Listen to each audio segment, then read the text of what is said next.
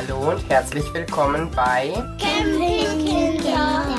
der Podcast von Campingfamilien für Campingfamilien. Hallo und willkommen zurück zu einer neuen Folge Campingkinder. Heute bin ich nicht nur mit Inke da, sondern wir haben unseren ersten Gast und ja, wir sind schon ein bisschen stolz, dass wir jetzt tatsächlich ein professionelles Interview führen können. Wer der Gast ist, darf der Gast selber erzählen. Also bitte stell dich einmal vor. Trommelwirbel. Hallo, ich bin Yvonne und ja, die Gründerin der Zeltkinder, aber auch, eben, wie der Name sagt, ähm, interessiert, Zelt mit Kindern zu gehen und habe eine Patchwork-Familie mit vier Kindern und liebe es einfach draußen zu sein, barfuß und ja, freue mich jetzt heute bei euch zu sein, weil es ist ja mehr oder weniger namensverwandt sind wir ja. Also freue mich im Camping-Kinder-Podcast zu sein und bin mal gespannt, was ihr so mich fragt und was so auf mich zukommt. Danke. Total schön, dass du da bist. Inka hat ja schon ein paar Mal was von den Zeltkindern erzählt. Und es ist natürlich eine Ehre, dann die Gründerin hier vor Ort zu haben. Inke, die Zeltkinder sind ja eine Community, die aus dem Nichts entstanden sind. Wie bist du überhaupt darauf gekommen? Ich habe damals irgendwie bei Facebook eine Gruppe zum Thema Zelten mit Kindern gesucht und dann muss ich das da irgendwie in die Suchfunktion eingegeben haben und bin dann irgendwie darauf gekommen, weil ich unser berühmtes Treffen am Ludwigsee vorbereiten wollte. Eva sagte schon, der Campingplatz Ludwigsee wird in jeder Folge genannt. Könnte bald zum Sponsor werden. Ich werde die mal kontaktieren. Nein, Quatsch.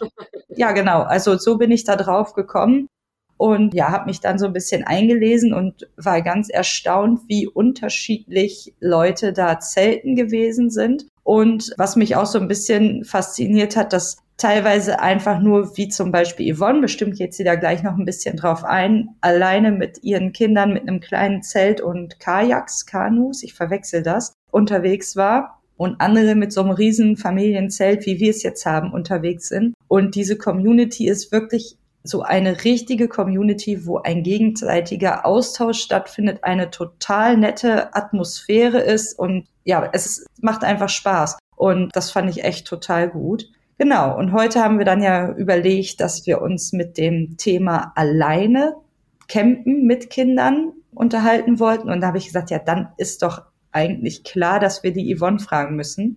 Yvonne, du warst auch lange Zeit oder einige Zeit alleine mit deinen Kindern unterwegs beim Campen. Magst du darauf mal ein bisschen weiter eingehen? Ja, also wenn ihr mich hättet sehen können, also ihr könnt mich ja nur hören, denn ich musste mir schon verkneifen, jetzt nicht rot zu werden. Also nochmal danke. Also Ehre nicht, ich freue mich einfach. Und das ist das, was ja so eine Community ausmacht. Und das finde ich bei den Campern grundsätzlich, dass diese Gemeinschaft im Vordergrund steht. Und ich kenne jetzt nicht so viele Camper-Communities, also Fokus ist wirklich bei Zeltern, aber ich irgendwie habe ich das Gefühl, das ist alles dieser Schlag Mensch, der gern zusammen ist und mit anderen zusammen ist. Und das ist das, was auch es erleichtert, alleine mit den Kindern loszugehen. Also ich glaube, im Hotel würde ich mich total unwohl fühlen, dass man dann vielleicht extra am Tisch sitzt oder man sich, wenn es nicht im Familienhotel oder speziell dafür da ist, aber ich habe es mir immer komisch vorgestellt, alleine mit Kindern irgendwo drinne zu sein. Draußen ist es leichter, weil A, man hat ja nicht diese starren Zeiten, da brauche ich ja nicht diese Vorteile von, warum wir zelten und campen gehen. Aber das erleichtert es schon mal. Also ich muss die Kinder nicht permanent antreiben zu irgendwas oder permanent zur Ruhe zwingen. Und B, Thema Community, es gibt eigentlich immer jemand, der einem hilft, gerade wenn man alleine ist. Und warum ich angefangen habe, also oder warum es nie zur Frage stand, also ich habe immer gewusst, ich liebe Zelten, also persönlich schon war ich wo immer und wann immer es ging mit dem Zelt unterwegs. Und nur weil ich jetzt Kinder habe und dann plötzlich auch alleine mit Kindern reisen musste, war es klar. Also es war gar nicht die Frage, ob ich zelte oder nicht zelte. Also die Frage war, wie und wie schafft man es? Und dann wurde eben erstmal geübt und gemerkt, dass die Kinder gerne im Zelt schlafen, dass sie es mögen, also im Garten, bei den Großeltern mal geübt, mal am Wochenende und gemerkt auch, wie Inke schon gesagt hat, ich bin mit recht kleinem Zelt unterwegs, ohne Strom gewesen, muss ich auch sagen. Also durch die Zeltkinder, das ist schon gefährlich, so eine Community, weil man viele Inspirationen kriegt. Also ich war früher nur mit Zelt und den Basics, minimalistisch unterwegs. Das hat auch notfalls alles im Rucksack irgendwie gepasst und wir sind auch teilweise mit der Bahn gefahren, haben Gepäck vorgeschickt. Das heißt, du warst mit deinen Kindern das erste Mal überhaupt zelten, als du alleine mit den Kindern zelten warst? Oder warst du schon mit zwei Elternteilen mit den Kindern im Zelt unterwegs?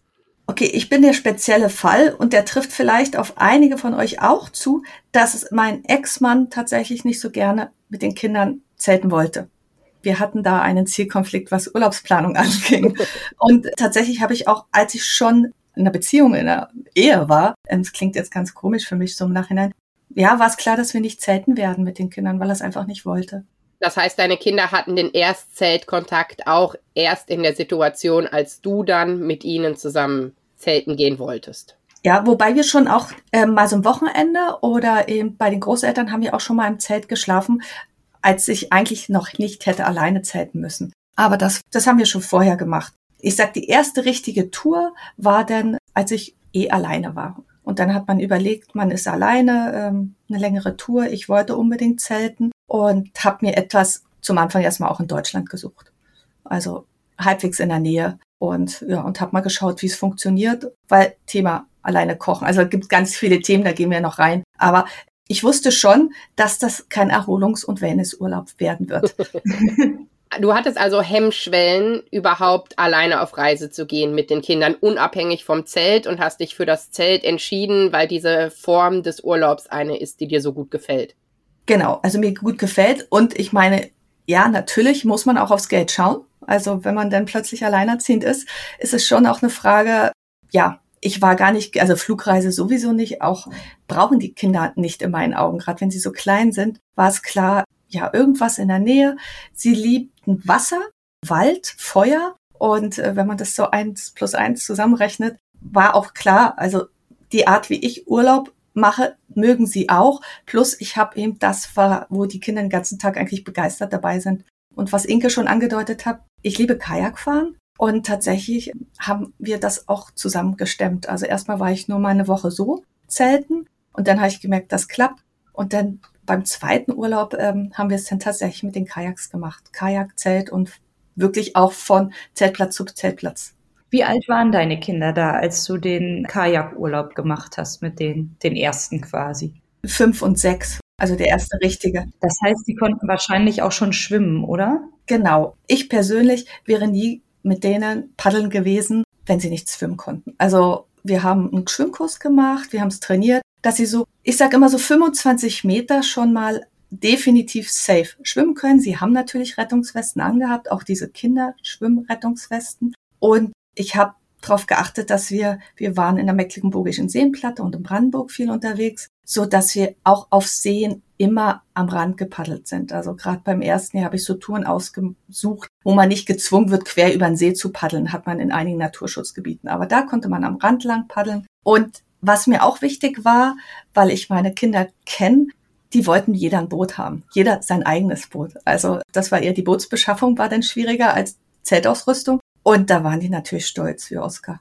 Es gab aber auch Tage, wo ich sie ziehen musste, muss ich einfach sagen. Natürlich paddeln die nicht alles alleine und wollen nicht tagtäglich. Aber diese Kombination zwischen Zelten und Paddeln und Damals war es noch leichter, auch mal hin und wieder wild zu zelten oder abgesprochen wild mit Grundstückseigentümern oder Schleusenwirten. Und da war das wie so eine Abenteuerreise. Wir kamen uns, also wir haben uns dann Geschichten ausgedacht, dass wir irgendwie wild im Kanada auf Tour sind und der Berg kommt um die Ecke und äh, das war ganz spannend. Klingt sehr cool. Das heißt, du warst mit denen auch wirklich nur du und die Kinder am Anfang unterwegs oder hattest du dir Freunde gesucht oder bei Freunden gezeltet. Wart nur ihr drei dabei? Also bei der Kajaktour waren tatsächlich nur wir drei dabei. Und das fand ich insofern auch gut, weil ich genug zu tun hatte mit uns dreien. Also ich glaube, ich hätte auf gar keinen anderen mehr weder eingehen noch tatsächlich Rücksicht nehmen können, weil diese Kinder ja doch, braucht man nicht sagen, Z-Aufbau, Z-Abbau und Kochen, zusehen, manchmal tatsächlich zusehen, oh Gott, schaffen wir den nächsten Zeltplatz noch? Müssen wir irgendwie eine Zwischenlösung finden beim Paddeln?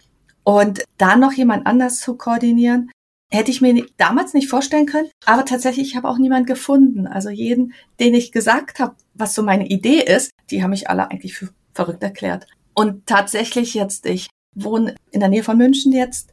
Es war schwer, auch Leute grundsätzlich zum Zelten zu finden. Also das ist ja dann auch einer der Gründe, warum ich mir dann anderweitig geholfen habe, Jahre später. Das ist der Grundgedanke, wo die Zeltkinder in deinem Kopf entsprungen sind und damit ja man jemanden findet, der das mit einem zusammen machen würde. Das war die Grundidee.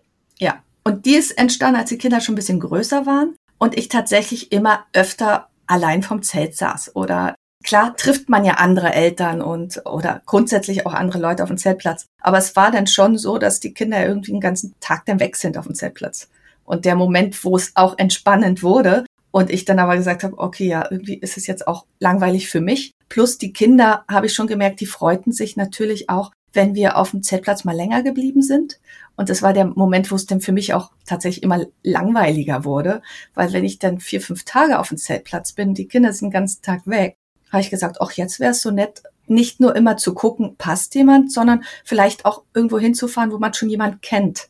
Und tatsächlich, das war so die erste Idee, erstmal eine Facebook-Gruppe zu gründen. Vielleicht findet man ja noch andere Verrückte, die zelten und auch so gerne zelten wie ich. Und dann war es auch mit dem Paddeln so, dass wir gesagt haben, es wäre auch schön, in der Gruppe zu paddeln. Ja, richtig gut. Meine Mutter hat auch, also die wollte auch gerne zelten und mein Vater hat halt gesagt, nee, ist nichts für mich. Und dann hat meine Mutter sich tatsächlich so einer Gruppe damals angeschlossen bei uns in der ländlichen Gegend. Da waren irgendwie so ein paar Mütter aus den umliegenden Orten, die immer einmal im Jahr zusammen zum Hemelsee, nicht Ludwigsee, gefahren sind. Und dort haben wir dann immer gezeltet. Und das war nämlich genau so. Die Kinder haben den ganzen Tag da auf dem Campingplatz haben wir gespielt. Wir hatten halt unsere Freunde dabei und die Mütter haben genossen, dass die Kinder glücklich waren und da irgendwie ja einfach gemeinsam gesessen, vielleicht mal einen Spaziergang gemacht und irgendwie den Austausch genossen. Das ist, sind so Ausflüge, die ich als Kind auch total schön in Erinnerung gehabt habe. Ich glaube, meine Mutter wäre nicht der Typ gewesen, die jetzt wirklich dann allein mit den, mit uns Kindern für ein paar Tage wirklich im großen Stil losgezogen wäre. Aber dieses sich mit mehreren Eltern zusammentun, war für sie auf jeden Fall eine richtig gute Option, den Kindern auch irgendwie so ein Abenteuer zu ermöglichen. Und dann war es bei uns auch meistens in den Sommerferien. Und es war so, dass die meisten Väter, das ist halt jetzt auch einfach schon ein paar Jahre her, aber die meisten Väter haben bei uns dann gearbeitet. Und die Mütter haben sich halt irgendwie was Nettes überlegt, um die Ferien zu überbrücken und nicht die Kinder sechs Wochen gelangweilt zu Hause zu haben. Das ist auch irgendwie eine ganz schöne Idee, finde ich, dass man ja, obwohl vielleicht ein Elternteil nicht mitkommt, man es einfach trotzdem wagt. Oder wir haben auch bei unserer Gruppe am Ludwigsee, haben wir auch welche dabei, wo vielleicht ein Elternteil arbeiten muss und die Mutter dann gesagt hat, ach, ich komme einfach mit dem Wohnwagen vorbei und bin dann einfach trotzdem dabei oder auch Alleinerziehende dabei, die sich irgendwie so angeschlossen haben. Das finde ich halt irgendwie beim Camping total schön, wenn die Kinder andere Kinder haben dann sind sie halt irgendwie total glücklich. Und, und das ist irgendwie eine unkomplizierte Art, Urlaub zu machen. Ich bin auch mal mit meinen Jungs alleine im Hotel gewesen. Puh, danach hätte ich eine Delfintherapie brauchen können, glaube ich. ich hatte so Stress damit, dass die bloß ordentlich essen. Und ich wurde auch von anderen Gästen irgendwie gefühlt behandelt wie so ein Mensch zweiter Klasse. Ich weiß nicht. Also wir waren ansonsten zu dem Zeitpunkt immer in Hotels und ich wurde nie schief angeguckt. Im Gegenteil, ich werde bis heute oft angesprochen, wie toll meine Kinder sich doch benehmen können. Aber da, also ich weiß auch nicht, was da irgendwie passiert war. Die haben sich jetzt nicht sonderlich schlecht benommen, aber dadurch, dass ich alleine da war, wurde ich jetzt speziell in diesem Hotel echt teilweise blöde angemacht dass ich doch meine Kinder nicht allein am Tisch lassen könnte. Ich sage, ja, aber wie soll ich es denn sonst machen, wenn ich zum Buffet gehe? Das fällt mir nicht anders ein.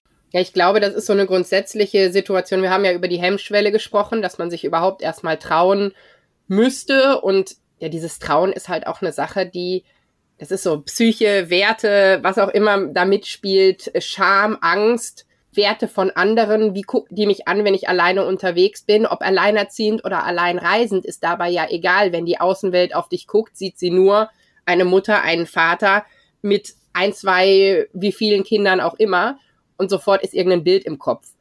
Und davon muss man sich natürlich ein bisschen lossprechen. Ich habe das Gefühl, dass in der Camper-Community, jetzt sind wir alle Camper und sind natürlich auch so ein bisschen unobjektiv, dass man da nicht so guckt, dass akzeptiert ist, was da ist, dass in Ordnung ist, so wie aus dem Wohnwagen, aus dem Auto, aus dem Zelt, aus dem was auch immer die Menschen rauskommen, diese Art von Familie ist in Ordnung und dann wird auch nicht zwingend hinterfragt, ob der Mann zu Hause geblieben ist oder, oh Gott, alleine mit XY Kindern, sondern dann ist das einfach so und man begegnet sich relativ vorurteilsfrei. Und ich finde, das ist eine Hemmschwelle, die vielleicht manche im Kopf haben, mit wie werde ich angeguckt. Und ich habe diese Erfahrung nicht gemacht, dass das etwas ist, was beim Campen ein Thema ist. Dass man sich durchaus trauen kann. Es gibt genug Baustellen, die man hat, wenn man alleine reist. Definitiv. Aber die vielleicht nicht. Yvonne, erzähl mal von deinen Erlebnissen. Also im Gegenteil, ich finde, im Hotel könnte ich mir eher so diese Opferrolle vorstellen. Auf dem Zeltplatz wird man, also mir ist es so vorgekommen, eher so, oh cool, dass du das machst und was du deinen Kindern mitgibst. Und ja, es sind viele Väter alleine mit den Kindern unterwegs gewesen. Ich bin ja auch schon ein bisschen älter, auch als ihr beide und tatsächlich als meine Community so im Durchschnitt die Mütter. Und meine Kinder sind jetzt Teenager und damals aber auch hatte ich das Gefühl, dass ich tatsächlich ein Exot war, alleine als Frau mit Kindern auf dem Zeltplatz. Und dann noch auch mit den Booten. Also ich glaube, das war nochmal on top. Aber es ist selten gewesen, dass andere Mütter auf dem Zeltplatz waren. Wie gesagt, diese Vätergruppen sehr oft. Und da gab es jede Unterstützung. Also teilweise habe ich noch nicht mal das Auto aufgehabt, kam mir schon irgendjemand entgegen. Ich muss aber auch gestehen, ich war eher so auf kleinen Plätzen, auf Naturplätzen, nicht auf diesen großen, die doch manchmal anonymer sein könnten. Und wenn wir gekommen sind, entweder mit Boot oder manchmal mit Auto oder mit Zug, aber egal wie, sie sind gekommen. Also irgendjemand stand eigentlich da und meint, Mensch, kann ich dir helfen? Oder hat mir einen Bollerwagen in die Hand gedrückt oder wenn wir vorher angerufen haben auf den Plätzen und ich auch den Platzwart oder wer immer am Telefon war gesagt, ich komme allein mit den Kindern, dann war das auch klar. Also ja, oh, wir haben einen tollen Platz für dich oder du gehst dahin. Oder manchmal war es schon witzig, dass ich an der Rezeption dann stand und dann nach zwei, drei Minuten des Wartens meinte ich ja, ich würde gerne meinen der Platz haben und bezahlen und wie machen wir's? Kommt denn niemand mehr? Also die Erwartung war schon oft da, dass da noch jemand kommen müsste. Auch bei Schleusen manchmal, wenn wir bei der Schleuse standen mit den Booten oder gewartet haben und der Schleusenwirt, ich dann, äh, Sie können uns übrigens schleusen. Äh, wie? Da, da kommt keiner mehr. Und wir hatten ja auf dem Boot noch diese Seesäcke. Also man hat schon gesehen, dass wir Wasserwanderer sind. Und das waren dann schon Momente. Und dann hat man auch schon so die Kinnlade runtergehen sehen oder oh, Daumen hoch oder, also ich muss gestehen, es gibt noch Momente, und da können wir gern nachher zukommen, wo man auch mal verzweifelt ist und gedacht hat, boah, schaffe ich das? Aber das, was man als Feedback hatte und nach jeder Reise dieses, ja klar, ich könnte noch mal eine Woche mich verwöhnen lassen, aber es wurde eigentlich schon während der Reise wieder überlegt, wo fahren wir demnächst hin. Also das stand nie zur Debatte.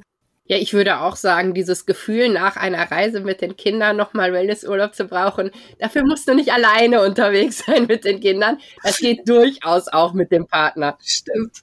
Kennt ihr das Buch Urlaub trotz Kindern von Moritz Neumeier? Ich finde alleine der Titel sagt schon alles irgendwie. Urlaub trotz Kindern. Du hast halt einfach einen völlig anderen Urlaub. Egal, ob du mit einem, zwei oder fünf Erwachsenen unterwegs bist, wenn da Kinder dabei sind. Also ich denke das manchmal, wenn ich so von meinen kinderlosen Freundinnen höre, was die irgendwie so machen in ihrem Urlaub, dann denke ich so, ah, krass, ja, so kann man ja auch Urlaub machen. Ja, coole Sache. Und bei uns ist es so, wenn wir einen Nachmittag mal einfach nur auf unserem Stuhl am Zelt waren oder es geschafft haben, uns einen halben Tag lang irgendwie eine Altstadt anzugucken, dann denken wir, boah, jetzt haben wir richtig was erlebt in unserem Urlaub. Das war schon, ja, das ist irgendwie einfach immer so eine Sache, finde ich. Und bei den Hemmschwellen, also es, wir sind jetzt auf den Punkt, wie reagieren andere auf mich eingegangen. Was für Gedanken hattest du denn vorher? Weil ich denke, dass viele, die überlegen, traue ich mich alleine loszugehen, so einige Dinge im Kopf haben, Checklisten oder ähnliches, schaffe ich dieses, schaffe ich jenes. Was war bei dir das, was dir am meisten Kopfzerbrechen bereitet hat oder was geklärt sein musste für dich, um innerlich stark genug zu sein, zu sagen, ja, mache ich, ich traue mich, wir machen das und das wird toll. Was ich definitiv dazu sagen muss, wenn man schon vorher gezeltet oder gecampt hat und das schon kennt, ist natürlich ähm, ein gewisses Wissen da und auch ähm, man überlegt gar nicht mehr. Also Thema Checklisten, ja, sie helfen, aber im Grunde genommen weiß man, was man braucht. Und wenn man also neu zeltet und das erste Mal und dann alleine ist, ist es sicherlich noch schwerer. Aber auch machbar. Und ähm, da gibt's ja, wie gesagt, schöne Podcasts und Communities, wo man sich erkundigen kann und Hilfe holen kann. Ich sage immer, nicht schaffen gibt's nicht. Wisst ihr, was meine größte Sorge war? Und zwar, ich habe immer nur gedacht, was machst du denn, wenn du nachts aufs Klo musst? Du kannst ja nicht die Kinder nachts alleine im Zelt lassen. Ich meine, ich wäre halt drei Minuten weg gewesen. Ne? Aber ich habe dann irgendwie, damals war ich noch nicht so tief in der Zeltkinder-Community und habe immer nur gedacht, wie machst du das nur, wenn du dann irgendwie mal auf Klo musst? Und dann war mir das auch zu peinlich, da zu fragen. Jetzt weiß ich, das wäre überhaupt gar kein Problem und man würde voll die guten Antworten kriegen. Ich habe mich dann echt im Dunkeln hinter unser Zelt gestellt und da ins Gebüsch gepullert, damit bloß nicht eins meiner Kinder wach wird und wer ist, dann sind die tatsächlich, ist der eine tatsächlich wach geworden von dem Pipi-Geplätscher. Sonst hätte er es überhaupt nicht mitgekriegt, dass ich aus dem Zelt gegangen bin. Aber ja, das war irgendwie so meine größte Sorge. Ja, genau, das meine ich mit Checkliste. Also natürlich eine Checkliste fürs Campen. Die ist ob mit Partner, ohne Partner, alleine oder nicht. Die besteht eh, aber es geht mir speziell um eine Liste, die du für dich selber gemacht hast mit wie mache ich das mit dem Pipi? Bei mir beim Alleinereisen mit den Kindern war es mit Windelkinder. Dann wickel ich den einen, dann läuft der Zweijährige weiß Gott wohin und ich bin gerade aber gefesselt an dem, den ich da die Hose mache und kann dem nicht hinterher. Solche Gedanken waren bei mir. Also ich glaube, ich bin beim ersten Mal einfach, äh, ich bin auch blond, haha. Ich bin einfach, ich habe mir wenig Gedanken gemacht. Also es war eher, wie kriege ich das Zeug dahin? Und ich hatte eine sehr, sehr minimalistische Ausstattung. Dann dachte ich, okay, Tisch und Stühle ist nicht. Ich bräuchte aber wenigstens eine isolierte Picknickdecke. Also sowas ging. Und natürlich, ich war ja vorher auch mit den Kindern, man ist ja öfter allein mit den Kindern. Dieses typische, das eine Kind will nach da, das andere nach da. Oder ein Kind muss auf Toilette. Und meine sind ja auch 14 Monate auseinander. Also es ist auch nochmal sehr eng. Und sie sind schon gewohnt gewesen, dass sie entweder mal beide rein müssen ins Klo, also äh, bitte, du wartest hier, oder tatsächlich, ich muss immer sagen, mein Großer ist da wahnsinnig selbstständig gewesen und ich konnte mich darauf verlassen, wenn ich gesagt habe, du wartest jetzt bitte hier, dass er es gemacht hat. Und auf dem Zeltplatz, also mitten in der Stadt nicht, aber auf dem Zeltplatz, ja. Ja, das Thema Toilette, wer mich ein bisschen vielleicht schon kennt, äh, ist ein akutes Thema jetzt geworden. Damals ähm, habe ich mir das Leben tatsächlich für Inke auch schwer gemacht und hatte gar nicht vorgesorgt. Man hätte ja ein Töpfchen mitnehmen können oder ein Eimer oder irgendwas. Auf die Idee bin ich gar nicht gekommen. Und das war das Gleiche. Also wir hatten schon, wenn wir irgendwo auf dem Zeltplatz waren, geguckt, wo können wir uns hinstellen, dass wenn jemand nachts mal muss, dass man vielleicht auch mal um die Ecke geht, also direkt am Wald oder im See ist keine gute Idee, weil das hören denn alle, die um einen herumstehen vor allem wenn man jung hat. Ähm, das habe ich dann auch, ja, also oder dass man nicht zu weit weg steht vom Spielplatz, also dass man wirklich mal einen alleine schicken kann. Thema Kochen war diese Herausforderung, dachte ich, oh, haben die die Muße, wenn ich jetzt mit einem Gaskocher da mir wirklich mitzuhelfen, weil das wusste ich auch alles alleine vorbereiten, haben die die Ausdauer eben auch immer wieder mitzuhelfen, das Zelt aufzubauen, abzubauen. Und da hat sich bei uns denn so ein gutes, so ein Rollensystem, dass mein Sohn kann bis heute die Zelte besser aufbauen als ich, weil das war irgendwann, das fand er großartig, dass er als Knirps dieses Set aufbauen kann. Und die Tochter hat das Set eingeräumt, ich habe die Heringe, also so, so hatten wir so ein paar Sachen. Was sie beide nicht mochten, ist tragen, also das Zeug zum Platz tragen. Da hatte ich dann, ja, und das bekommt man mit der Zeit mit. Aber dieses Thema alleine lassen Kind fand ich immer recht schwierig. Und auch diese Orientierung. Ich hatte Respekt, wenn die Kinder eben zwei irgendwie nach der nach da da da war es wichtig, und das habe ich gleich zum Anfang gemacht, dass die den Platz sehr gut kennen. Dass die wissen, wo ist Wasser, wo ist vielleicht irgendein Gehege oder wo ist eine Kuhle, wo ist die Toilette, die kürzesten Wege. Nachts habe ich schon geschaut, ist Licht. Genau, das waren so Sachen.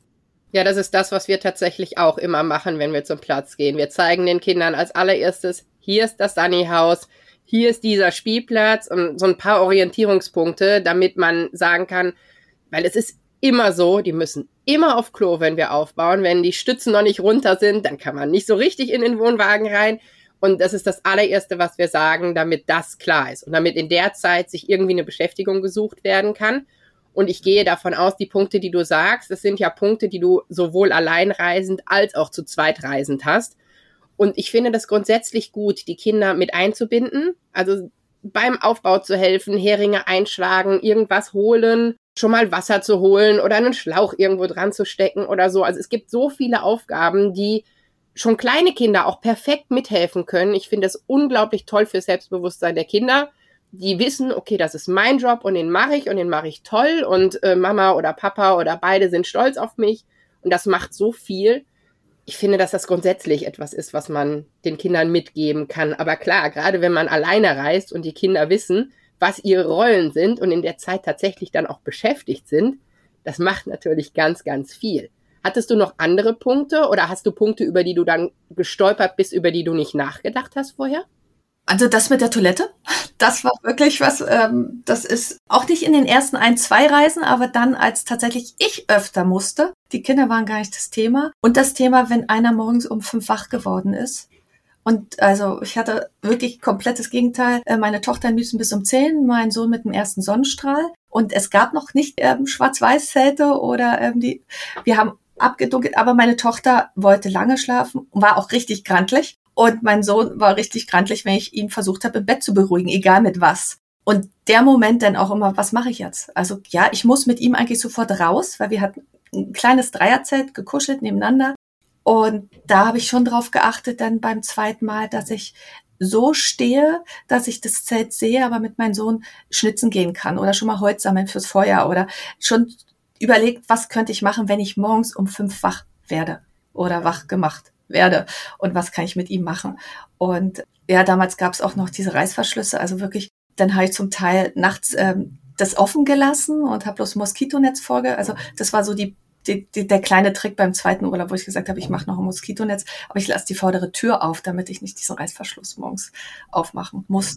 Es geht um die Lautstärke des Reißverschlusses. Genau, da gibt's moderne Zelte inzwischen, die haben so ein Magnet. Das machst du einfach auf und dann ist das lautlos quasi. Dann kannst du lautlos das Zelt ah, okay. verlassen oder die Kabine verlassen. Genau. Ähm, wir haben ja auch so Frühaufsteherkinder und wir sind inzwischen tatsächlich dazu übergegangen, morgens dann leise irgendwie ein Hörspiel abzuspielen, so dass die sich erstens nicht gegenseitig wecken und zweitens nicht den ganzen Campingplatz wecken. Weil gerade wenn man allein unterwegs ist, kannst du, wie du schon beschrieben hast, sonst kann man sich halt aufteilen. Mein Mann macht es auch manchmal, dass er dann mit den Frühaufstehern laufen und Brötchen holen geht und die anderen schlafen noch. Um die kümmere ich mich.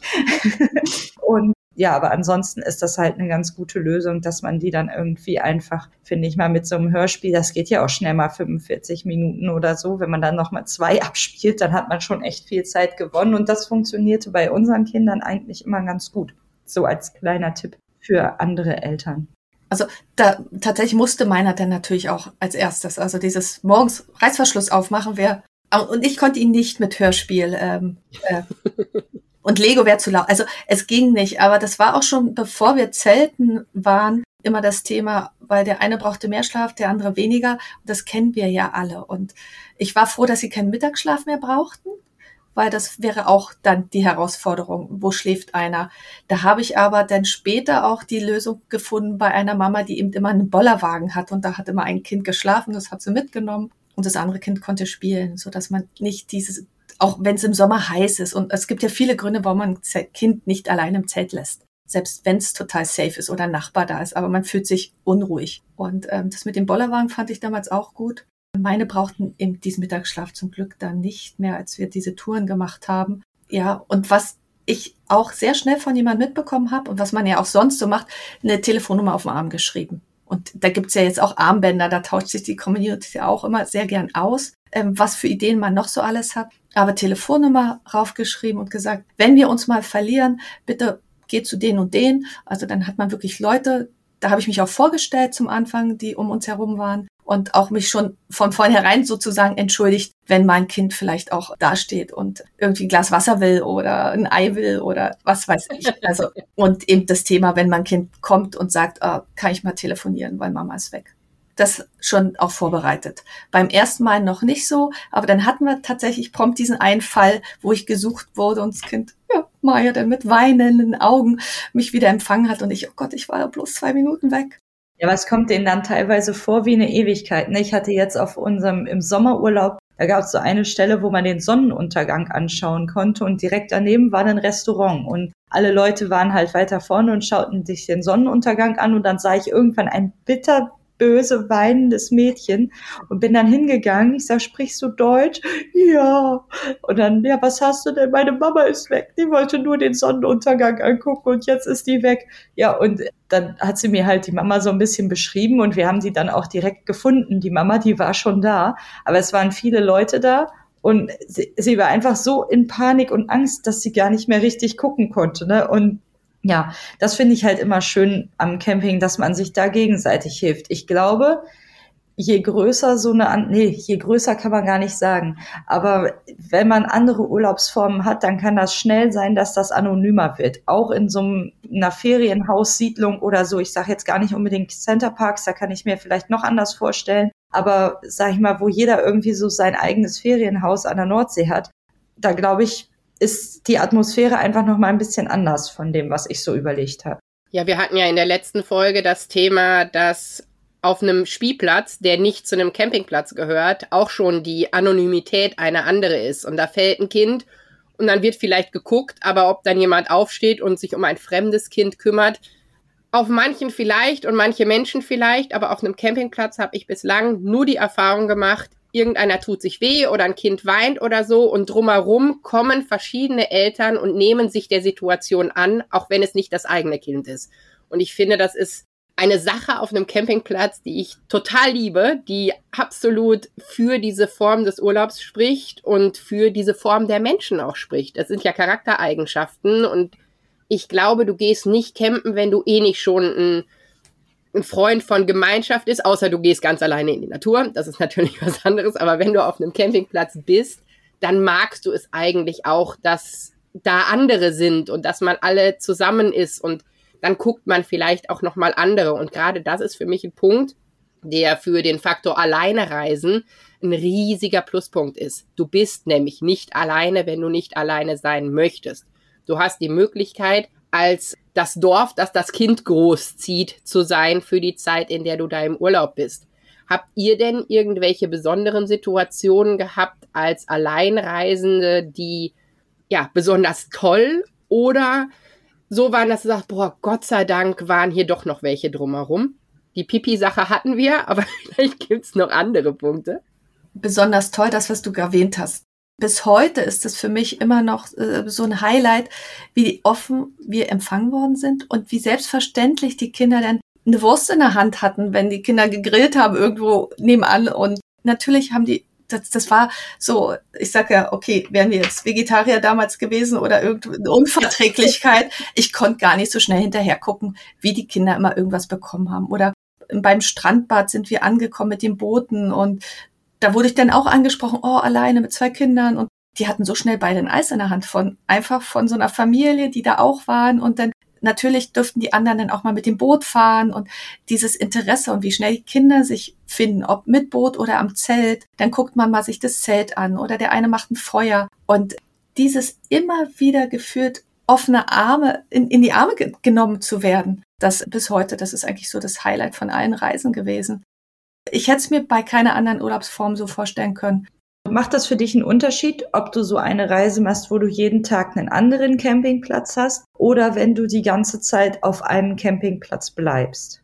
Also es ist ein Unterschied. Vor- und Nachteile. Meine Kinder haben mir irgendwann signalisiert, sie möchten auf einem Zeltplatz bleiben, weil dann lernen sie die Kinder kennen und am ähm, nächsten Tag verabreden sich ja die Kinder wieder zum Spielen. Und als sie dann größer waren und auch nicht mehr so zu zweit sich immer genügt haben, sondern auch andere, war das ganz klar. Also es gab mal eine Rundtour, da musste ich mir dann tatsächlich am letzten Tag ein, Taxi nehmen, weil wir die Rundtour eben nicht zu Ende gemacht haben, weil die Kinder partout nicht mehr weg wollten vom Zeltplatz. Und statt zwei, drei Tage sind wir, glaube ich, fünf, sechs Tage da geblieben. Aber auch, weil es so tolle Mitcamper gab. Also da ging jemand Pilze sammeln und abends, oh, wir haben so viel Pilze, wollt ihr was? Ach, ihr habt ja einen Gaskocher, wir kochen es euch, esst ihr das? Also das waren dann diese Momente. Und ähm, das war ein toller Platz und die Kinder wollten partout nicht mehr weg. Und schon auch dieses, oh Mama, wieder aufbauen, wieder abbauen. Und natürlich ist es stressiger auf und abzubauen und immer wieder die Kinder den Platz neu zu erklären. Aber auf der anderen Seite ist es eben dieses Abenteuer und dieses Tolle und die Mischung hat's dann gemacht, dass wir gesagt haben, wir machen drei, vier Stops in zwei Wochen und bis heute machen wir es ja auch so, dass wir, wenn wir drei Wochen unterwegs sind durch Slowenien oder so, suchen wir uns drei Plätze aus, weil ich ist, da müssen meine Kinder leider durch. Ich will einfach was sehen. Ich, also ich, also nur ein Platz genügt mir persönlich nicht. Da war ich recht egoistisch. Aber dann hat man den Kompromiss gemacht, dass wir gesagt haben, okay, weniger Plätze, aber trotzdem zwei, drei Wechsel sind drin und haben dafür aber weniger Gepäck auch damit gehabt. Das heißt, auch jetzt in der Situation, in der du nicht mehr sagen wir es mal, gezwungen bist, alleine zu reisen, reist du immer noch alleine und dann mit vier Kindern oder sind die Kinder mittlerweile so groß, dass sie vielleicht nicht mehr mitkommen oder nur noch mit dem Partner? Wie sieht das jetzt bei dir aus? Also genau, die vier Kinder sind Patchwork, das ich sage mal zwei eigene, zwei geschenkte. Und wenn wir zu viert reisen, dann ist mein Partner dabei. Und die sind ja jetzt mittlerweile groß. Also jetzt haben wir aber auch das komplette also ich sag die komplette Gladiatur an Equipment, was gibt, Mega-Zelt und, und aufblasbare Couch. Also die Community, die wir haben, die ist wirklich gefährlich, weil weder Urlaub noch Geld reicht am Ende aus für die Inspiration, die man bekommt und was man denn umsetzen will. Und die Kinder haben irgendwann auch gesagt, sie wollen ein größeres Zelt. Also eine eigene Kabine oder ein eigenes Zelt. Sie wollen Vorraum, sie wollen am Tisch und Stühle sitzen. Also meine sind dann tatsächlich nicht ganz so. Ich dachte, das wären voll die Outdoor-Freaks, auch minimalistisch, aber Meine Kinder wollen genau das Gegenteil. Die haben ja das große Zelt bei uns mit Tisch und allem drum und dran. Die wollen halt lieber in so einem kleinen Zelt schlafen, meine beiden Großen dann jetzt. Dann musst du die mit Yvonne losschicken und du nimmst Yvonnes Kinder mit. Oh ja, das ist ein guter Deal, glaube ich. Und jetzt ist es halt so, je nachdem, was wir machen, ob wir Kajak fahren wollen, Natur oder eben auch Gegenden entdecken, müssen wir uns immer entscheiden, ähm, welches Zelt nehmen wir mit. Also müssen ist totale Strafe. Nein, also ich glaube, äh, wir haben so viele Zelte, dass wir einfach für jede Gelegenheit das richtige Zelt haben und je nach Urlaub auch entscheiden, bleiben wir eben eine Woche auf dem Platz oder zwei, drei Tage. Es ist noch nicht vorgekommen, dass ich irgendwie länger als sechs, sieben Tage an einem Platz war. Das kriege ich irgendwie nicht hin. Ja, das ist so. Dann habe ich ja eigentlich alles gesehen und dann kann ich ja wieder zum nächsten Platz gehen. Und jetzt ist es, also Slowenien war der Fall, wo ich gemerkt habe, ich muss den Kindern jetzt auch mehr bieten. Also jetzt reicht es eben nicht mehr aus dem Feuer, ein bisschen schnitzen. Und da war dann schon das Angebot Canyoning und Höhlen entdecken und Paragliding, nee, Paragliding nicht. Das hätten sie gerne machen wollen, aber ähm, dann abseilen und klettern. Also da haben wir gemerkt, auch nur Strand reicht eben bei Teenagern, größeren, also bei meinen nicht mehr aus. Es sei denn, sie könnten den ganzen Tag zocken, ja, also, aber das widerspricht mir. Also es muss ein Programm sein und Städte können wir uns jetzt auch mal vorstellen. Also da müssen wir schauen, was gewünscht ist in Zukunft. Sag mal, kennst du einen Campingplatz in der Nähe von Berlin? Ich habe nämlich gedacht, ich würde voll gerne mit den Kindern mal so eine Berlin-Tour machen und ob man da wohl irgendwo zelten kann. Ja, es gibt einen. Das ist in Erkner. Ich überlege bloß, wie du denn da hinkommst. Ähm, du würdest mit Auto hinfahren, oder? Genau, richtig. Genau. Da ist eine S-Bahn. Das ist sozusagen die, die Endstation von der S-Bahn, beziehungsweise der Regionalzug fährt dahin, ist direkt am See. Und da war ich mit meinen Kids schon. Es war ein bisschen komisch, der ist so eingezäunt. Das Thema hatten wir jetzt mal vor kurzem. Man steht direkt am Zaun beim See und, und kann nicht durch. ja, das liebe ich ja sehr.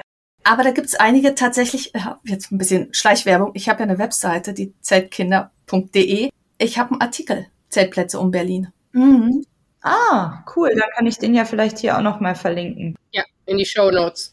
Genau, und der ist recht einfach, aber ähm, zum Beispiel in Potsdam, was ja auch nicht weit weg ist, und Potsdam ist auch eine schöne Stadt, gibt's einen luxuriöseren, auch direkt am Wasser. Also mit Wasser gibt's eine, ja, Berlin ist ja umgeben vom Wasser, also da gibt's einige Plätze. Das wäre vielleicht auch mal eine gute Folge, so Städtereisen mit Kindern und dann die entsprechenden Sachen dazu. Da hätte ich jetzt auch gerade direkt ein paar Ideen. Du sag mal, hast du denn noch ein paar Tipps speziell für die ja, Campingplatzauswahl und auch Stellplatzauswahl am Ende, wenn man mit einem Kind unterwegs ist? Äh, mit einem Kind, mit, also als ein Erwachsener mit Kinderzahl X unterwegs ist definitiv nahe der sanitären Anlagen. Also das habe ich schon gemerkt, auch wenn man mal duschen geht, Hände waschen. Meist ist ja am Sanihäuschen auch die Abwaschgelegenheit, wo die Kinder bei mir tatsächlich durch mussten. Also das wurde abgewechselt. Ich habe gesagt, ich koche, ihr wascht ab. Irgendwann haben sie gesagt, wir kochen. Das Experiment haben wir dann schon auch gehabt und jetzt sind sie so groß, dass wir sagen, also einer kocht, einer schnippelt, einer wäscht ab. Also diese Aufteilung. Und deswegen Sanihäuschen war wichtig. Ich liebe es, am Wasser zu stehen, aber das ist tatsächlich nicht so ideal, wenn die Kinder kleiner sind. Das muss man einfach bedenken. Je nachdem, was das für ein Wasser ist, ähm, glaube ich, ist man sehr unruhig. Und ich habe versucht zu schauen und ich war ja viel auf Plätzen, wo man hingehen konnte und sich dann erst den Stellplatz ausgesucht hat oder auf Zeltwiesen, neben wem ich mich stelle. Also einfach, wo man mal kurz Hallo gesagt hat. Also ich habe die Leute einfach angequatscht. Ich bin hier mit zwei kleinen Kindern und, und, und und habe versucht, die Reaktion zu sehen, weil ja, ich kann nicht beide Kinder permanent im Auge haben oder beruhigen oder ähm, ich kam mir schon so vor, dass ich eventuell lauter bin als andere, was gar nicht der Fakt war. Aber es hat mich beruhigt zu wissen, die um mich herum sind entspannt damit. Und das Übliche, was man auch, wenn man zu zweit ist, guckt, dass man eben nicht schief oder krumm steht, dass man ja nicht nachts merkt, oh Gott, jetzt ähm, regnet es hier rein und ich muss das Zelt umstellen. Also das war schon tatsächlich auch beim, beim Gewitter, das waren die Momente, wo man dachte, okay, ich bin jetzt alleine, was, also es regnet total, ich kann doch nicht mal beide Kinder auf den Arm nehmen. Das war vielleicht, weil du vorhin auch noch gefragt hast nach einem schlechten Moment, den ich natürlich versuche immer gar nicht so viel über die schlechten Momente zu reden, aber Gewitter war bei uns eigentlich so die Kinder haben durchgeschlafen, aber ich war echt nervös, was mache ich, wenn? Und darüber habe ich mich danach ja auch ausgetauscht. Und das zu wissen, wo man steht und wo ist man schnell im trockenen Raum, das hat beruhigt und das würde ich den Tipp geben.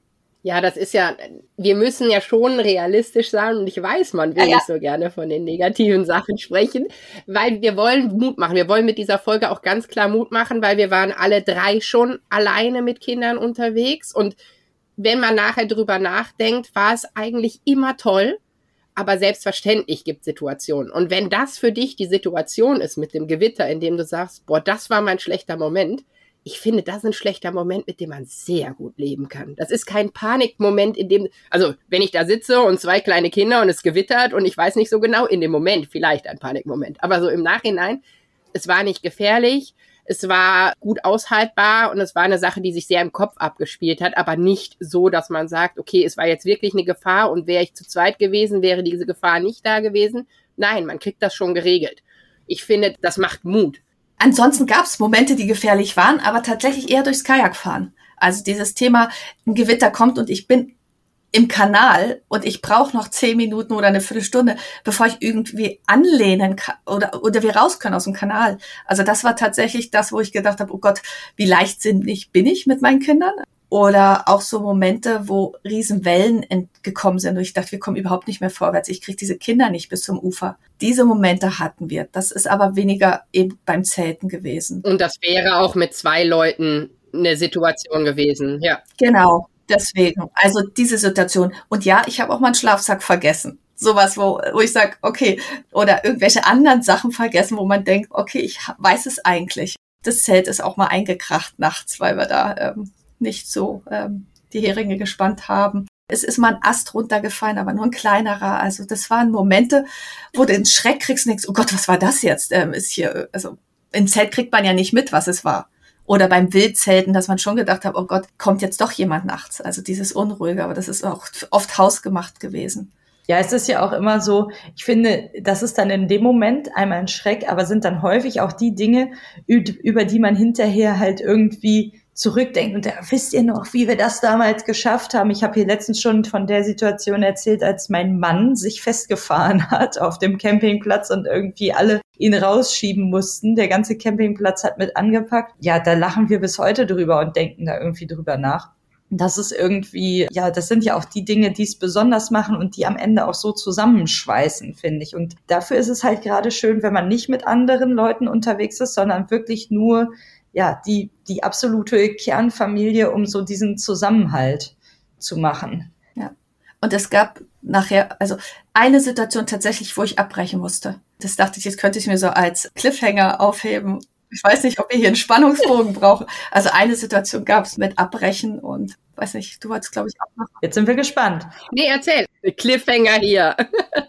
also nie dran gedacht. Wir haben Läuseausbruch bekommen mitten auf dem Zeltplatz und mit Booten. Kein Auto, kein nichts in der Nähe, auch kein Laden, nada. Und das ist etwas, heutzutage würde ich auch viel offener damit umgehen.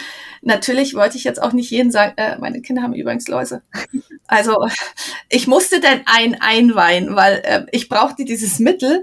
Aber jetzt könnt ihr euch vorstellen, was mache ich denn? Ich meine, ich habe nur ein Kissen, ich habe äh, minimalste Handtücher es war wirklich der Moment, wo ich gedacht habe, shit, ich kann jetzt auch nicht die Läusebehandlung hier im Sunnyhäuschen machen und die eine halbe Stunde. Damals gab es auch noch nicht dieses super schnell, also da eine halbe Stunde, Stunde und mit dachte ich, nee, also das war der Moment, wo ich dann mal kurz gesagt habe, okay, wo ist hier in der Nähe das nächste Hotel mit Badewanne, Dusche und Handtüchern? Ja. Reißleine ziehen. Reißleine und ich habe dem Taxifahrer auch, also ich habe offen gespielt und der war zum Glück entspannt, gesagt, ey, ich muss dahin, die haben Leute. Im Hotel habe ich es dann wieder nicht gesagt, aber nein. Also es war wirklich etwas, wo ich dachte, die müssten auch gedacht haben, Hotel, wir sind da angekommen, wir sahen ja aus mit unseren Campingklamotten und äh, aber die Kinder haben es genossen, weil sie saßen dann im Bett und durften vom Bett aus Fernsehen gucken. Also da war mal kurz ein Tag Luxus. Aber das war nicht gefährlich und auch ähm, Nachhinein lache ich. Damals war es für mich purer Stress, das zu organisieren. Auch vom finanziellen war irgendwie nicht eingeplant. Dieses Läusemittel hat damals utopisch viel gekostet und das Hotel natürlich obendrein. Wir haben es dann genossen. Wir haben dann gekuschelt mit Handtüchern auf dem Kopf, natürlich alle drei und die nacheinander und die Sauerei und da hatte ich auch echt ein schlechtes Gewissen im Hotel gegenüber. Aber und bis heute haben alle Hotelgäste, die in diesem Zimmer sind, danach noch. Beziehungsweise werden die ganz genau gucken, wenn sie da einstellen. Nein, ich habe dann irgendwann gesagt, ich bräuchte noch mehr Handtücher, weil also, okay, also es war wirklich, ähm, ja, aber so sind wir zu einer Badewanne auf den Z-Platz gekommen. Ja, sehr gut. Aber ich finde, das ist ja auch eine Sache, das, wie du schon sagst, es ist nichts Gefährliches. Ist natürlich nicht super. Also Läuse ist auch mein Mütter äh, geht gar nicht Nummer. Und ich bin so eine Kandidatin, wenn die Kinder das nach Hause bringen, ich krieg immer, immer auch Läuse. Jedes Mal. Ich werde da wahnsinnig von. Ich finde es so fies. Es hat nichts mit Hygiene zu tun, weiß ich genau, aber ich will nicht, dass irgendwas auf mir rumkrabbelt. Ich finde diesen Gedanken einfach total eklig. Ja, und die kommen natürlich immer dann, wenn es am besten passt. Ne? Wann passt es schon gut für Läuse? Aber an so einem Campingausflug ist es natürlich ganz besonders toll. Wir haben auch schon mal welche im Urlaub mitgenommen in unseren Sommerferien. Es gibt aber ja mittlerweile dieses Zeug, was du da 20 Minuten drauf tust und dann ist die Nummer durch und viele der Campingplätze haben auch richtig starke Waschmaschinen und sowas alles, damit du dein Zeug einmal durchgewaschen kriegst. Aber ja, wir hatten auch schon den Fall, und ich weiß nicht, ob, ich gehe davon aus, dass wir es auf irgendeinem Campingplatz mitgenommen haben. Wir sind über drei Campingplätze durchgereist und sie kamen am dritten. So lange waren wir halt schon nicht zu Hause gewesen. Deshalb glaube ich, dass man es da mitgekriegt hat. Aber das ist ja in der Schule, im Kindergarten und auch auf Spielplätzen, Indoor, was auch immer der Fall. Wenn die Kinder da näher zusammen hocken, dann kann das halt passieren. Und es ist nicht schlimm, aber scharf drauf bin ich auch nicht. Aber selbst so Situationen kriegt man dann spontan schon irgendwie gelöst. Ich bin ein Freund davon. Man versucht vorher alles, was planbar ist, sich irgendwie zu überlegen für die verschiedenen Eventualitäten. Sagen wir, wir fahren alleine weg. Ich übe also vorher, kriege ich mein Zelt aufgebaut, kriege ich meinen Wohnwagen hingeschleppt, aufgebaut etc., dass das steht. Und wenn es nicht funktioniert, überlege ich mir, okay, ich habe Nachbarn, frage ich die. Also ich überlege mir immer eine Notfallausweichsituation. Und für manche Dinge, so Läuse, hat man halt nicht den Notfallplan. Da muss man dann auf seine Mama super spontanen Kräfte zurückgreifen. Und man kann ja auch nicht immer an alle Eventualitäten denken. Eine Sache muss ich tatsächlich noch sagen, worauf ich geachtet und, beziehungsweise was ich wirklich vorher geübt habe, ist dieses Zelt aufbauen. Also ich habe gesagt, wenn man das Zelt eh schon kennt, ist es gut. Wir haben dann damals tatsächlich neues zugelegt, weil es einfach noch leichter und kleiner sein musste, aber regensicher. Und das habe ich halt geübt, schaffe ich das notfalls auch alleine. Weil ich wollte meine Kinder tatsächlich nicht zwingen, wenn sie gerade irgendeinen Moment haben und nicht wollen, dass sie mir helfen. Weil gerade so beim ersten Mal dachte ich, wenn ich jetzt mit zu viel Druck rangehe oder Thema auch abwaschen und so. Ich habe versucht, nicht mit Druck irgendwas zu machen, dass sie ja nicht irgendwie sagen, äh, machen wir nie wieder. Also da war ich wirklich mit Samthandschuhen beim ersten Zelt und habe versucht, sehr viel alleine zu machen. Sie sind zum Glück dann auch gekommen und wollten helfen. Heutzutage, klar, gibt's große Luftzelte, aber auch bei den Stangenzelten so, dass man sich anschaut, wie kann ich es aufbauen, wenn ich alleine bin, mit Heringen, erst eine Seite abspannen und dann nach vorne arbeiten. Das war so etwas. Und man musste als Mama natürlich immer so tun, als ob man zu allen eine Antwort hat. Mittlerweile, äh, das war dann süß, als mein Sohn immer größer war und meinte, Mama, ähm, du musst jetzt nicht heimlich googeln. Ähm. also das war mal ein sehr schöner Kommentar, den er irgendwann, wo ich dachte, Mist, hat er das mitbekommen, weil in der Natur bekommt man wahnsinnig viele Fragen gestellt.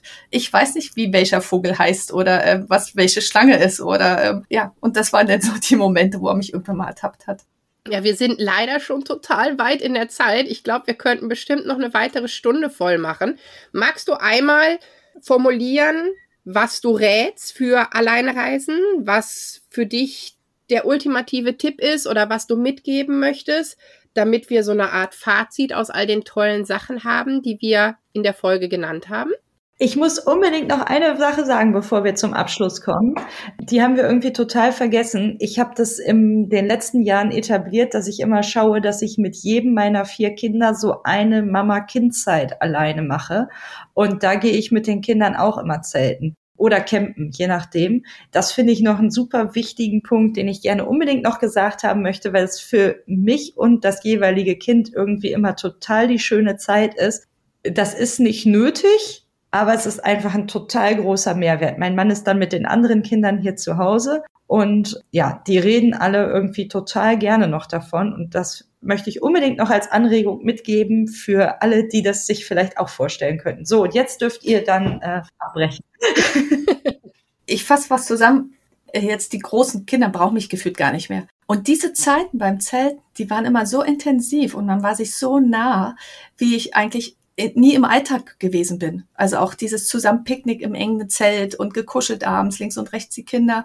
Ja, natürlich war ich irgendwann nicht mehr auf meiner Isomatte, ähm, sondern die Kinder, also diese Momente, aber die hat man ja auch mit oder ohne Partner. Und nichtdestotrotz durch dieses alleine Zelten, glaube ich, hat man diese Intensivität und diese, heutzutage sagt man, diese Quality Time. Das und das wird's auch immer bleiben. Also ich werde mich, ich, ich sage immer, woran werde ich mich erinnern? Es werden hauptsächlich diese Urlaube sein. Und dann blendet, wie ich gesagt habe, viele Sachen blende ich aus. Die Tipps, die ich gebe, also A, machen. macht es. Also, äh, und wenn es ihr nicht alleine macht, sucht euch jemand, mit dem ihr es zusammen, also äh, eine andere Mutter, einen anderen Vater, eine Tante, Oma, Onkel, also ist ja egal. Klar ist man dann nicht mehr alleine, aber wenn man alleine ist, üben. Ein Garten von ähm, den Großeltern, Freunden oder der eigene Garten. Mal ein Wochenende in der Nähe zelten, wo man zur Not noch mal nach Hause fahren kann. Das das ist eigentlich, finde ich, das A und O, weil dann geht man mit einer ganz anderen Ausstrahlung und mit einem ganz anderen Bewusstsein ran, strahlt es auch den Kindern aus. Ich glaube, wo es dann anfangen, kippen zu würden, wenn die Kinder merken, dass man nervös ist, Angst hat. Und dann, was wir gesagt haben, auf den Zeltplatz gucken, wo steht man oder Campingplatz. Was braucht man? Also das ist für jeden ja anders. Ich empfehle in der Nähe vom Sani-Häuschen und Spielplatz, aber manche sagen, um Gottes Willen, ich will möglichst weit weg. Aber das hilft, mit den Leuten sprechen, dass sie wissen, man ist alleine und sich auch aktiv Hilfe suchen, wenn man sie braucht, die Leute ansprechen, könnt ihr mal kurz aufpassen oder äh, kann mir mal jemand seine Hand borgen, ich bräuchte. Nein, habe ich einfach nie erlebt. Und last but not least, entspannt bleiben.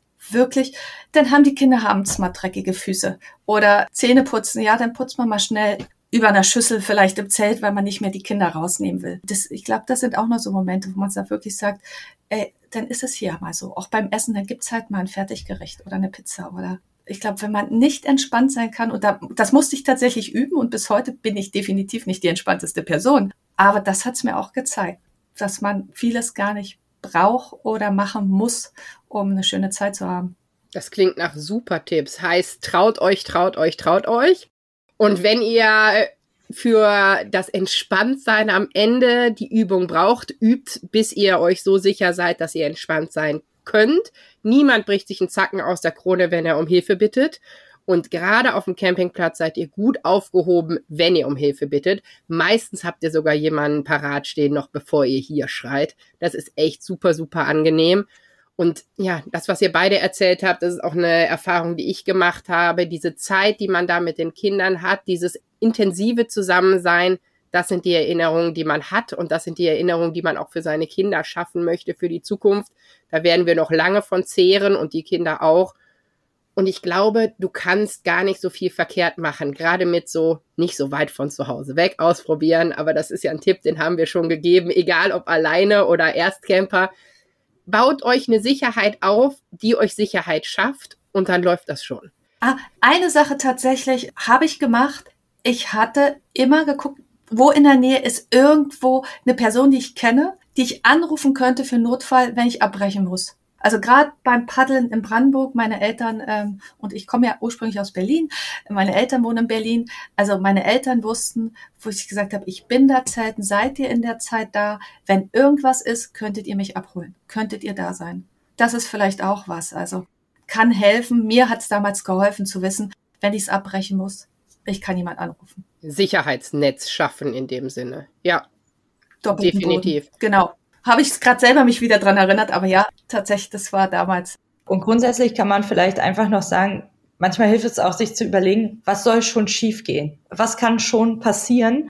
allzu viel kann nicht schiefgehen. Im allerschlimmsten Fall werdet ihr mal einmal nass und es war doof. Aber dann wisst ihr das fürs nächste Mal und überlegt, ob ihr es nochmal macht und dann etwas verändert oder halt eben sagt, nee, war nichts für mich. Aber auf jeden Fall finde ich, man sollte die Dinge immer mal ausprobiert haben, so wie wir es unseren Kindern auch sagen.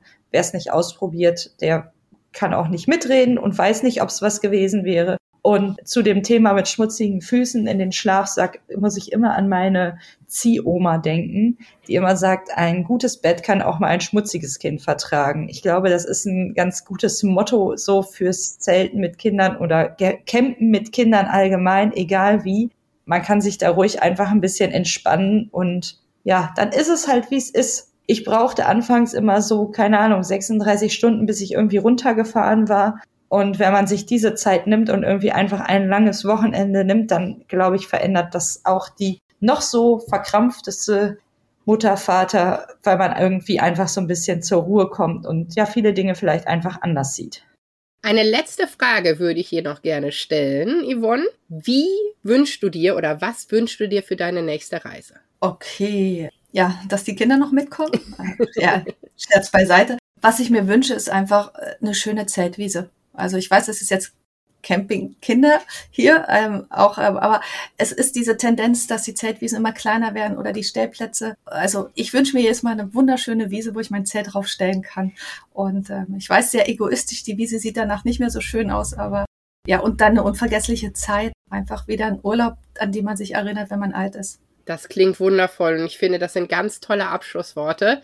Wir sind total glücklich, dass du da warst, unser erster Interviewgast. Und ich finde, für das erste Mal hat es erstaunlich gut geklappt. Wir können ja offen und ehrlich sein.